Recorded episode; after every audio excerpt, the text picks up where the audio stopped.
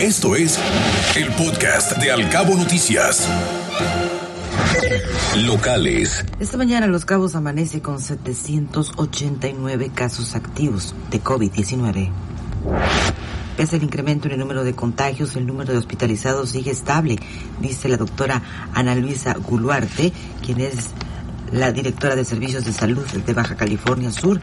Actualmente ha ido 21, 21 pacientes hospitalizados y de los cuales siete de ellos se encuentran intubados, si lo dio conocer la doctora Goluarte.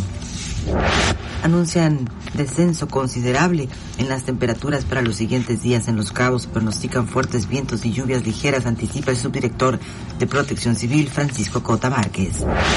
Durante estas festividades navideñas, los bomberos de Cabo San Lucas atendieron 18 servicios de emergencia. Lo relacionado con incendios y accidentes viales incrementaron en un 25% durante la celebración de Navidad, así lo dijo el comandante Juan Carvajal. Cuando se tiene conocimiento de que en los cruceros están a bordo personas con COVID, no descienden de ellos. El titular de la COEPRIS, José Manuel Larumbe, afirmó que en el caso de la embarcación que llegó a Cabo San Lucas el 19 de diciembre no hubo ningún desembarque y siguieron su recorrido por el Pacífico. El ayuntamiento eroga un promedio de 2.5 millones de pesos al mes por el pago de deuda a un banco.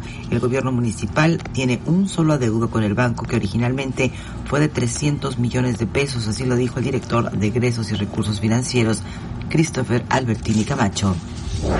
La prioridad del gobierno estatal es los que menos tienen, pero sin regalarles dinero. Toda salida de dinero deberá estar justificada con un programa, proyecto o norma presupuestal. Así lo anticipó la secretaria de Finanzas, Berta Montaño. Te acercamos a la noticia veraz y oportuna a través de todas nuestras redes sociales.